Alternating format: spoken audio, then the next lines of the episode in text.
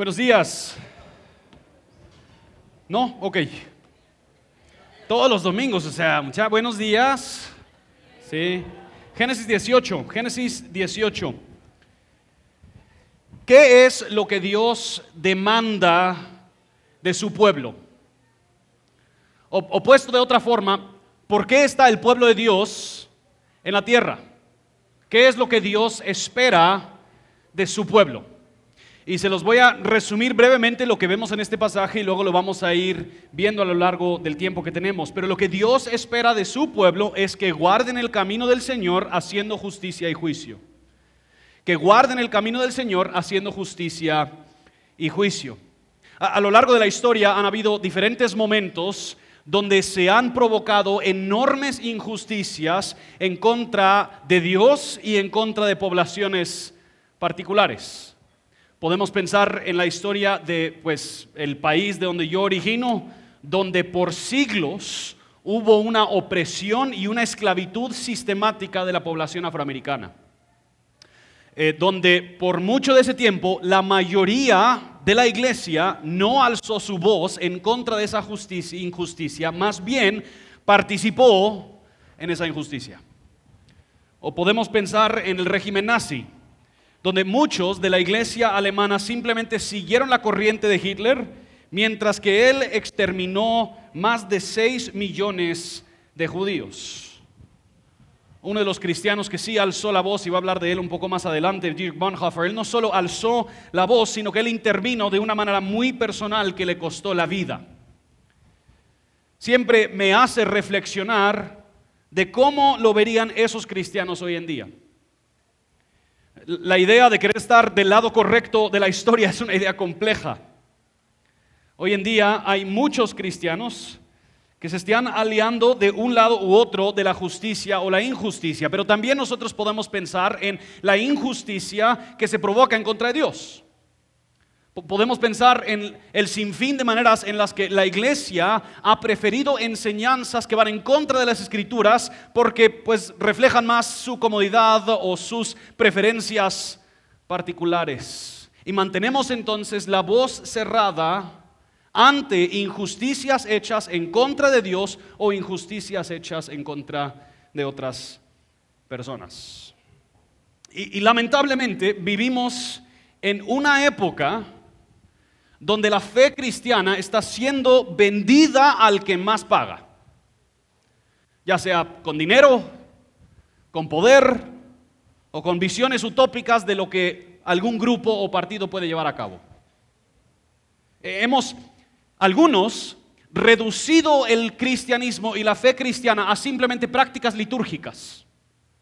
Nos reunimos para cantar, escuchar sermones, nos salimos sintiéndonos tocados por lo que hizo el Espíritu Santo, pero no estamos conscientes ni involucrados en la cantidad de llamadas que nos da Dios hacia la ética y la moral interpersonal.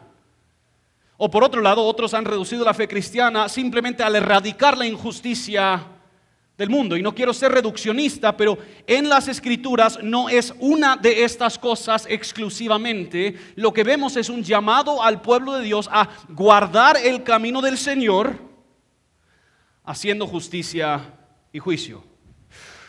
Listos. Génesis 18 nos encontramos con el pasaje precursor a cuando Dios está destruyendo Sodoma y Gomorra. Y en este pasaje nosotros vemos tres diferentes escenas. Pero Dios revela al principio de esto, en un discurso interno, uno de los propósitos principales que Él tiene en la elección y bendición de su pueblo. Solo voy a mover esto un cacho. No es que me esté dando frío, pero alguien más lo puede disfrutar. Hay tres escenas en este pasaje. Primero vemos un discurso interno de parte de Dios, luego vemos un comentario de Dios acerca de sus planes para con Sodoma y Gomorra, y luego vemos la negociación entre Abraham y Dios. Iniciamos en versículo 16. Entonces los hombres se levantaron de ahí y miraron hacia Sodoma. Abraham iba con ellos para despedirlos. Si recuerdan, la semana pasada nosotros vimos Génesis 18, donde llegan estos tres viajeros y Abraham los recibe con gran hospitalidad y ellos reafirman la promesa para con Abraham y Sara de que ellos tendrán un hijo y por medio de ese hijo ellos serán una gran nación. Y aquí estos viajeros se levantan y miran hacia Sodoma y Gomorra. El lenguaje que usa el autor es similar al, lenguaje que se usa en Génesis 11 cuando dice que Dios miró hacia la torre de Babel. Hay un tono siniestro en esto. Y se levantan los viajeros y se van en camino hacia Sodoma y Gomorra. Y Dios nos da, perdón, Moisés nos da una mirada privilegiada aquí en Génesis 18 a un discurso interno que está teniendo Dios. Esto probablemente no son palabras que Dios dijo, sino que eran los pensamientos que nos plantean el contexto en el que se da este pasaje. Noten versículo 17 al 19. Pero el Señor dijo, ocultaré a Abraham lo que voy a hacer porque ciertamente Abraham llegará a ser una nación grande y poderosa, y en él serán benditas todas las naciones de la tierra. Y yo lo he escogido para que mande a sus hijos y a su casa después de él, noten, que guarden el camino del Señor, haciendo justicia y juicio, para que el Señor cumpla en Abraham todo lo que él ha dicho acerca de él. De nuevo Dios afirma lo que Él hará en la familia de Abraham, que Él va a hacer de ellos una gran nación, será una nación poderosa, bendecida, y por medio de esta nación Él va a bendecir a todas las naciones. Estas son frases, ideas repetidas que hemos escuchado desde Génesis 12. Sin embargo, en este versículo Dios revela un poco más de información por primera vez sobre su elección y bendición del pueblo de Abraham. Que Dios eh, nos da un poquito más concreta su propósito con ellos. Que, que, Dios está estableciendo por medio de esta familia de Abraham sus propósitos y su presencia en la tierra corrompida por toda la maldad que nosotros vemos en el mundo. Que Él espera que este pueblo que Él ha escogido, este pueblo que Él ha bendecido, Él espera que ellos sean un pueblo comprometido con Él, que guarden el camino del Señor. Esta frase, guardar el camino del Señor o el camino del Señor, se vuelve una frase muy repetida a lo largo del Antiguo Testamento. Está apuntando no, simplemente a los aspectos religiosos o litúrgicos, los, los aspectos de, de, sacrificio y de adoración, más bien Dios tiene en mente la totalidad de la vida de su familia. Todos los aspectos éticos y sociales también. El punto del camino del Señor es decir, una vida que honra a Dios. Salmo 86, 11, el salmista dice, enséñame, oh Señor, tu camino. Andaré en tu verdad. Unifica mi corazón para que tema tu nombre. Guardar el camino del Señor inicia con temor a Dios, con reverencia, sumisión, obediencia a Dios. El camino del Señor no es primeramente un listado de conductas, es primeramente un asunto de lealtad y honra a Dios sobre todas las cosas que se manifiesta en obediencia a sus decretos. La fe cristiana, por decirlo así, inicia con Dios. Dios es el protagonista de la fe cristiana. El camino del Señor no apunta a obediencia perfecta o intachable, más bien a un estilo de vida que reconoce la voluntad de Dios y aun cuando peca, se arrepiente y regresa a una vida sometida a la voluntad de Dios. Noten Ezequiel 33, un pasaje interesante. Dice, pero los hijos de tu pueblo dicen, hablando del pueblo de Israel, los hijos de tu pueblo dicen, no es recto el camino del Señor. Ellos están juzgando y criticando a Dios diciendo que el camino de Dios es algo caprichoso y tambalea. Pero es su propio camino el que no es recto. Cuando el justo se aparta de su justicia y hace iniquidad, morirá por ello. Pero noten, cuando el impío se aparta de su maldad y practica el derecho y la justicia, vivirá por ello. Caminar en el camino del Señor o guardar el camino del Señor apunta a un estilo de vida que refleja y manifiesta su profundo compromiso con Dios sobre todas las cosas su justicia y con las cosas que Dios ama. Puesto de otra forma, guardar el camino del Señor es lo que Dios dice que es verdad, el que guarda el camino del Señor lo afirma como verdad. Lo que Dios dice como es que es mentira, el que guarda el camino del Señor lo afirma como mentira. El camino del Señor incluye el arrepentimiento aún cuando pecamos. Guardar el camino del Señor es vivir toda nuestra vida bajo la autoridad y el gobierno de Dios, sometiéndonos a lo que Él dice, obedeciendo y siguiendo su diseño para la vida. Dios dice que yo escogí a Abraham, lo elegí entre todas las naciones para que ellos guarden mi camino, para que ellos guarden el camino del Señor en todos los aspectos de la vida. La ética, moral, las relaciones, el matrimonio, la crianza, la honestidad, el manejo del dinero, los negocios, la recreación, el trato con el más vulnerable absolutamente toda la vida sometida a Dios. Esto es guardar el camino del Señor. Y el camino del Señor en las Escrituras es contrastado con el camino de los impíos o el camino de los pecadores o el camino de los necios. Me identifico un poquito más con ese. Noten Proverbios 12, versículo 15. El camino del necio es recto a sus propios ojos, pero el que escucha consejos es sabio. El camino contrario al camino del Señor es un camino basado en el criterio del individuo. La, diferencia entre el camino del Señor y los otros caminos no es primeramente un asunto de conducta. Es más bien un asunto de quién determina la verdad, yo o Dios. Escuchamos del libro de jueces que ellos estaban haciendo lo que a ellos les parecía correcto en sus propios ojos, estaban en el camino de los necios. Dios quiere que su pueblo evite el estilo de vida de los necios que se fundamenta en el yo, en el placer yo, del yo, en la voluntad del yo, en los deseos del yo y no se quiere someter ni obedecer la voluntad de Dios.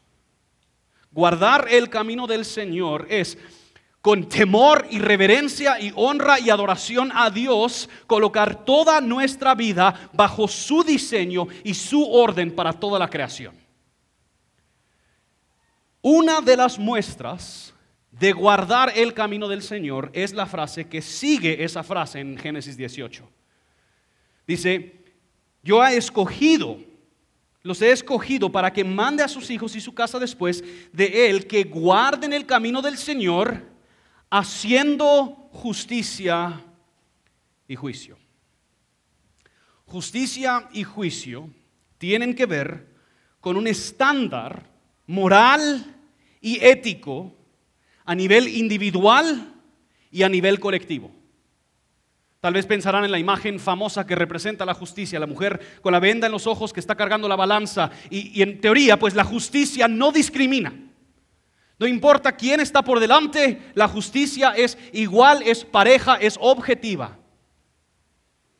Por supuesto que esto tiene que ver entonces la justicia con una vida recta y justa y piadosa ante Dios porque Él establece un estándar para la vida cristiana. Pero también justicia y juicio en las escrituras tiene que ver con aspectos interpersonales con el trato honroso y digno en base a lo que merece otro ser humano por su valor intrínseco al haber sido hecho a imagen y semejanza de Dios. Hacer justicia a nivel interpersonal es procurar en nuestro trato con nuestro prójimo que se le da lo que merece, lo que se les debe. Noten Zacarías 7 del 8 al 10.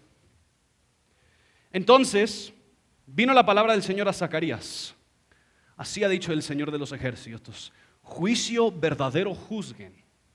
misericordia y compasión practiquen cada uno con su hermano. No opriman a la viuda, al huérfano, al extranjero, ni al pobre, ni tramen el mal en sus corazones unos contra otros. Dios espera que su pueblo manifieste que guardan su camino al asegurar la justicia para los más débiles. Pero no solo eso, hay una expectativa en las escrituras que la presencia del pueblo de Dios ante cualquier nación injusta o impía, ellos van a estar presentes con la justicia de Dios, vigilando para asegurar que se implementa la justicia de Dios y no la justicia caprichosa del camino del necio. Noten lo que dice Salmo 82, 1 al 3. Dios ocupa su lugar en su congregación. Él juzga en medio de los jueces. ¿Hasta cuándo juzgarán ustedes injustamente y favorecerán a los impíos? Noten, defiendan al débil, al huérfano. Hagan justicia al afligido y menesteroso. Rescaten al débil y al necesitado. Líbrenlos de la mano de los impíos.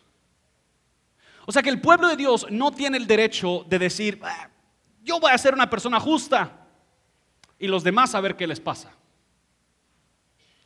Sino que hay una responsabilidad que por ser el pueblo escogido y elegido de Dios, quienes representan su justicia en la tierra, hay una responsabilidad que nosotros tenemos de defender a aquellos quienes por su propia debilidad son más propensos a experimentar la injusticia.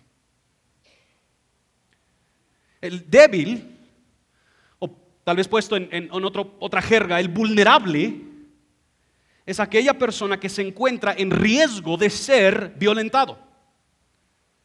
Quizás por su estado económico, por su edad, por su condición física, quizás por no, tener padres o por tener padres quienes están incumpliendo con sus deberes o quizás aún por discriminación. Es una persona débil y por lo tanto más fácil que alguien más se aproveche de ellos. En, Reforma hemos hecho mucho énfasis, especialmente en el tema de cuidado al huérfano. Que cuando nosotros pensamos en poblaciones débiles, hoy en día en nuestra Guatemala, no podemos ignorar la, la enorme cantidad de niños que se encuentran en situaciones de gran vulnerabilidad y gran debilidad. Ahora, esta idea de que no simplemente es no causarle daño a alguien, sino defender al débil, es la premisa entera de la parábola del buen samaritano. Porque el buen samaritano pudo haber dicho, pues yo soy una persona justa y yo no le hice daño al judío que está ahí. Pero eso no es la expectativa que tiene Dios. La expectativa que tiene Dios es que cuando aún nosotros vemos a alguien más que está siendo violentado, dañado por otros, el pueblo de Dios interviene ante esa injusticia para asegurar un trato justo. Dietrich Bonhoeffer, que les mencioné al principio, dijo lo siguiente, no debemos simplemente vendar las heridas de las víctimas bajo las ruedas de la injusticia, debemos clavar un rayo en la rueda misma. En las sociedades antiguas, y pues también en muchas de nuestras son igual, los extranjeros, los huérfanos, las viudas, el pobre, eran grupos sociales que frecuentemente se encontraban teniendo sus derechos violentados. Por una razón u otra, en la estructura social del día, sus intereses eran muchas veces ignorados. Y en muchos pasajes Dios le llama a su pueblo a que ellos estén atentos a las poblaciones más débiles, más propensas a ser maltratadas o abusadas por la cultura, por la sociedad, por el sistema de justicia. El punto es que guardar el camino del Señor, por supuesto que incluye un aspecto de nuestra piedad y santidad ante Dios y a la vez incluye el hacer justicia y juicio para los que están a nuestro alrededor. Y es porque esta justicia y este juicio son, demuestran el carácter del mismo Dios que los está eligiendo y escogiendo. Noten Salmo 146, versículos 7 al 9. El Señor hace justicia a los oprimidos y da pan a los hambrientos. Él pone en libertad a los cautivos. El Señor abre los ojos a los ciegos. El Señor levanta a los caídos. El Señor ama a los justos. El Señor protege a los extranjeros. Sostiene al huérfano y la viuda, pero frustra el camino de los impíos. Salmo 33, 4 y 5. Porque la palabra del Señor es recta, toda su obra es hecha con fidelidad. Él ama la justicia y el derecho. Llena está la tierra de la misericordia del Señor. Dios es justo. Otro salmo dice que el fundamento de su trono es la justicia y el derecho. Dios es justo y Él escoge para sí mismo un pueblo, la familia de Abraham, Él los bendice para que ellos, rodeados de naciones impías e injustas, para que ellos manifiesten, representen, protegen, procuren su justicia en la tierra. La elección y bendición entonces de Abraham y su familia no es solo para beneficio propio. Más bien, elegir y bendecir a Abraham y su familia. Dios está multiplicando el poder y la presencia de su justicia y su juicio en medio de las naciones injustas. Pasemos a la segunda escena, donde Dios habla acerca de lo que Él va a hacer. Noten versículo 20 y 21. Después el Señor dijo, el clamor de Sodoma y Gomorra ciertamente es grande y su pecado es sumamente grave. Descenderé ahora y veré si han hecho en todo conforme a su clamor, el cual ha llegado hasta mí. Y si no, lo sabré. Sabemos más adelante que la maldad de Sodoma y Gomorra consistía en gran injusticias en contra de otros seres humanos. Había por seguro idolatría, era una nación pagana, desinteresada en adorar y conformarse a la voluntad de Dios. Pero eso se refleja y se manifiesta en la historia que veremos en los próximos domingos. No se emocionen, yo sé que van a ser domingos muy felices aquí en Reforma. Lo que seguramente sabemos es que los derechos, las libertades, la dignidad y el honor de las personas estaban siendo violentadas de manera descarada y vil. Actos de querer apoderarse de otro portador de la imagen de Dios y hacer con ellos lo más desagradable. Dios odia la injusticia, odia la injusticia en contra de sus criaturas. Odia la corrupción que roba y daña a otros. Odia la violencia llevada a cabo en contra de portadores de su imagen. Odia el abuso sexual. Odia el abandono. Odia el abuso emocional. Dios odia estas cosas. Él no las tolera y Él responde ante tal injusticia. Es interesante que eh, más adelante en Isaías capítulo 1, Dios se dirige al pueblo de Judá y Jerusalén por sus graves injusticias y los etiqueta de Sodoma y Gomorra. Noten Isaías 1. Él está hablándole a Judá y Jerusalén. Y él dice, oigan la palabra del Señor, gobernantes de Sodoma. Dios está siendo sarcástico. Escuchen la instrucción de nuestro Dios, pueblo de Gomorra, que es para mí la abundancia de sus sacrificios, dice el Señor. Cansado estoy de holocaustos, de holocaustos de carneros y de cebo de ganado cebado, la sangre de novillos, corderos y machos cabríos no me complace. Aprendan a hacer el bien, busquen la justicia, reprendan al opresor, defiendan al huérfano y aboguen por la viuda.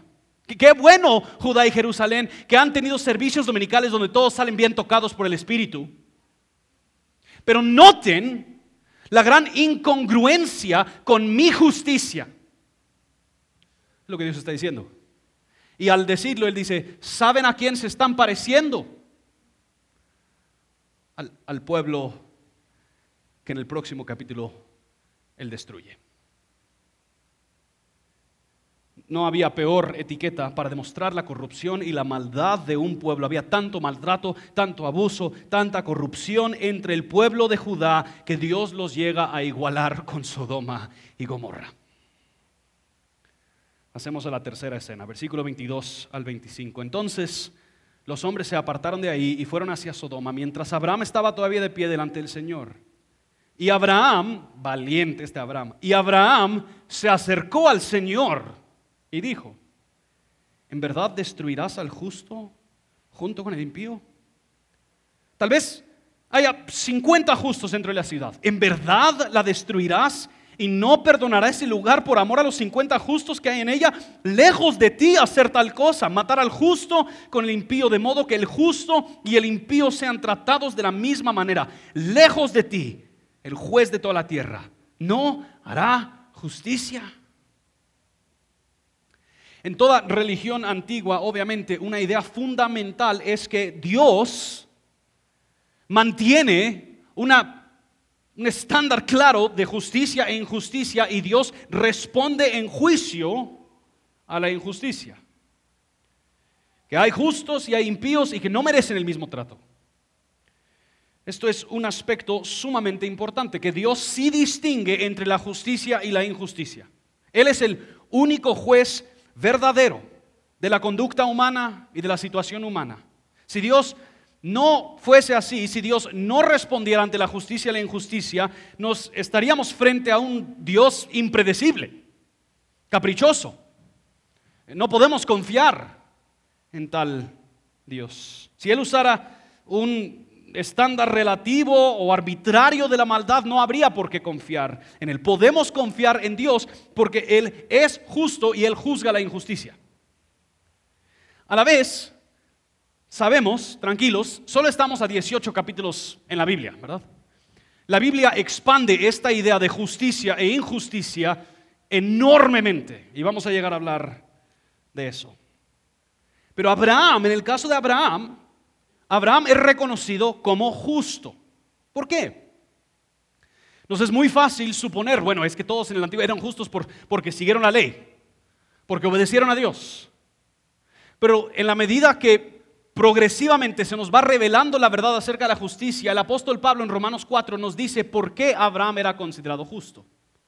En Romanos 4, Pablo dice, ¿qué diremos entonces que halló Abraham nuestro padre según la carne? carne? Porque si Abraham fue justificado por las obras, tiene de qué jactarse, pero no para con Dios. Porque, ¿qué dice la escritura? Y creyó Abraham a Dios y le fue contado por justicia. Y noten la metáfora. Ahora bien, el que trabaja, el salario no se le cuenta como favor, sino como deuda.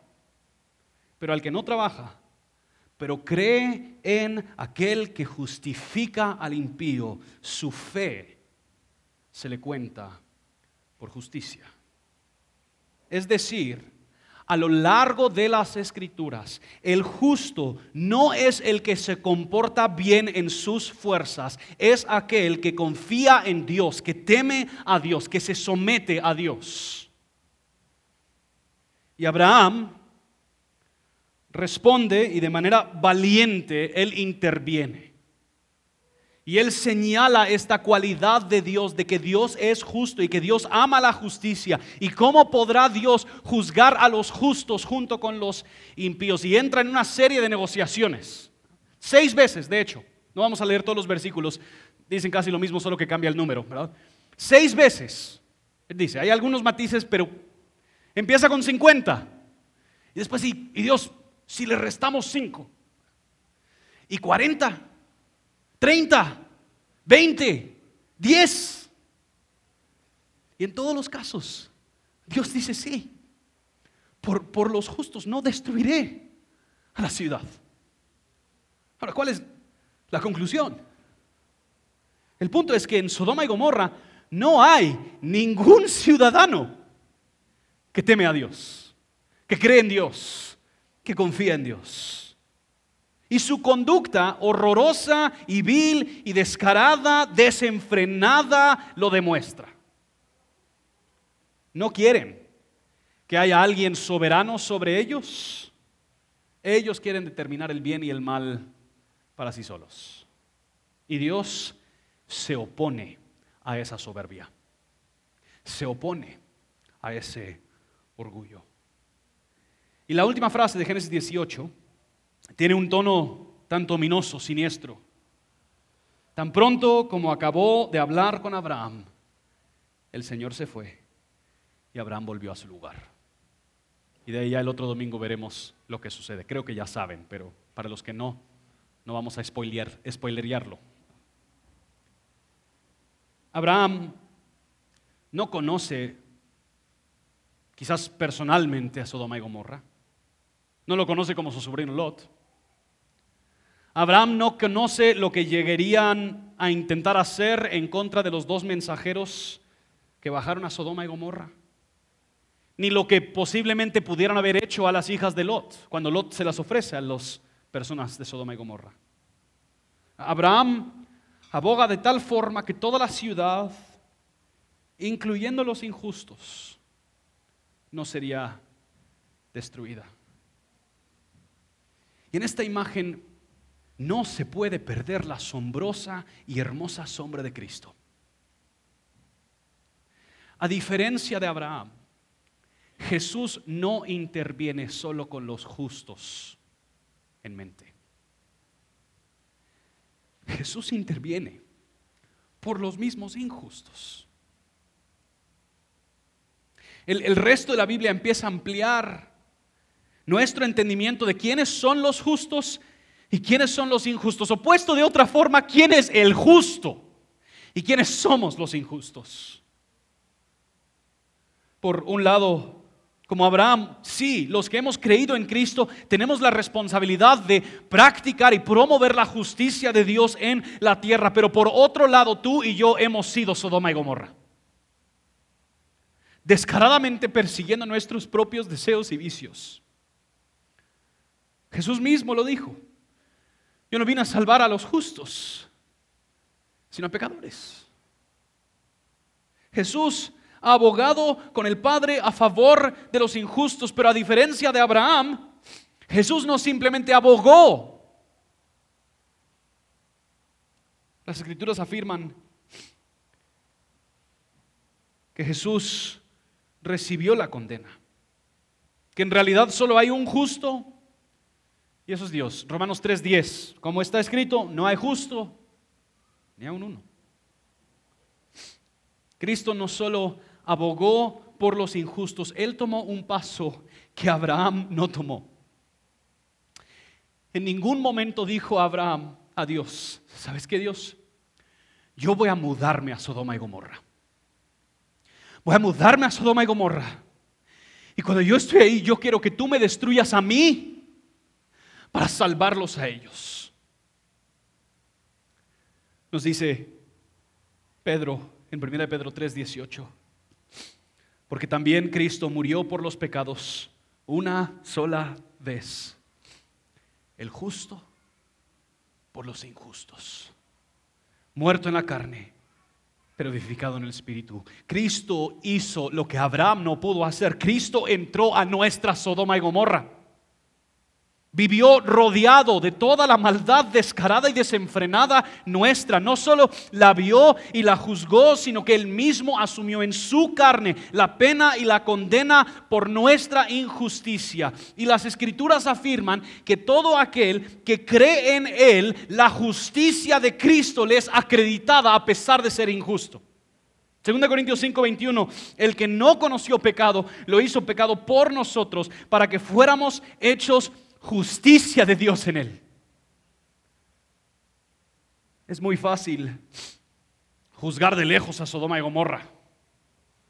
Nadie quiere aceptar que el potencial de ser Sodoma y Gomorra nace en cada ser humano.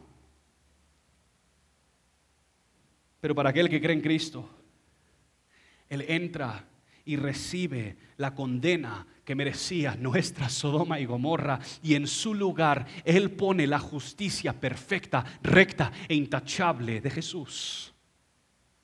Pablo lo explica mejor, Romanos 3, 21 al 26.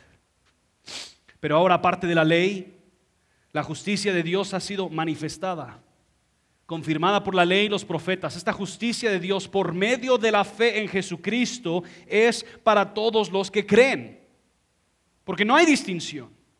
Por cuanto todos pecaron, no alcanzan la gloria de Dios. Hemos dicho en reforma, la, la tierra ante los pies de la cruz, la tierra es plana. Todos son justificados gratuitamente por su gracia, por medio de la redención que es en Cristo Jesús, a quien Dios exhibió públicamente como propiciación, redención, sacrificio por su sangre a través de la fe como demostración de su justicia, porque en su tolerancia Dios pasó por alto los pecados cometidos anteriormente para demostrar en este tiempo su justicia a fin de que Él sea justo y el que hace justo, justifica al que tiene fe en Jesús. Los que creen en Jesús son hechos justos, justificados y no por sus propios méritos, no por sus propias obras, sino por la obra de Jesús. Y a ellos se les ha encomendado, al escogerlos, bendecirlos, redimirlos, se les ha encomendado que guarden el camino del Señor, haciendo justicia y juicio. Somos, si creemos en Cristo, somos los justos. Portamos en nosotros, no nuestra propia justicia, portamos en nosotros la justicia de Dios en Cristo acreditada a nuestra cuenta. Ser los justos no es una razón para alejarnos, separarnos, asquearnos con la maldad del mundo. Al contrario, igual que Abraham, ser el justo no solo es por beneficio propio, viene ligado a un llamado a ser un agente de la justicia de Dios en la tierra. Jesús mismo nos recuerda que en este mundo los que le pertenecemos a Él somos llamados a buscar primero el reino de Dios y que su justicia. Algunas preguntas y cierro. Y me dicen que fui demasiado rápido con estas preguntas en la vez pasada, así que voy a ir un poco más, más lento. ¿En qué justicia estás confiando? ¿La tuya o la de Cristo? Si estás en Cristo, ¿estás guardando el camino del Señor? ¿En qué aspectos de tu vida debes arrepentirte y volver al camino del Señor? Primeramente, esto apunta a temor a Dios. ¿Te estás sometiendo a Dios en toda la vida? Él te ha adquirido. Eres suyo. ¿Estás caminando en intimidad? Estás buscando la dirección de Dios, queriendo honrar a Dios con tu vida, tus decisiones, tus recursos. ¿En qué aspectos éticos y morales está la justicia de Dios siendo ignorada en tu vida? En tu familia, en tu comunidad, en este país. ¿De, qué formas se está abandonando o rechazando el diseño de Dios? La voluntad de Dios? ¿Estás alzando la voz y haciendo buenas obras para que la voluntad de Dios, la justicia de Dios se haga en la tierra? ¿Cómo estás tú participando en promover la justicia de Dios en este mundo? Podríamos hablar de toda la gama de áreas en las que esto afecta. Incluye temas como la sexualidad, la dignidad de vida. Incluye tus negocios, tus ventas, el pago a los empleados, en tu trato con tu prójimo y también, y quizás específicamente, incluye cómo se están tratando los más débiles y los más vulnerables ante la sociedad de Guatemala. Imaginemos por un momento que el clamor de la injusticia de Guatemala está llegando a Dios. ¿Qué dice? Tú y yo, hermano, hermana, hemos sido escogidos, bendecidos, redimidos, rescatados, el justo por nuestra injusticia. Hemos nosotros encontrado el, el tesoro de mayor valor. Y esta redención viene ligada a un llamado a guardar el camino del Señor, haciendo justicia y juicio para bendición de todas las naciones. Y puede ser que en este momento tú digas, pues, Justin, tú, tú conoces, o sea, el entorno, el mundo en el que vivimos. Estás hablando locuras. No lo hacemos con nuestra esperanza puesta en nuestra incidencia de justicia.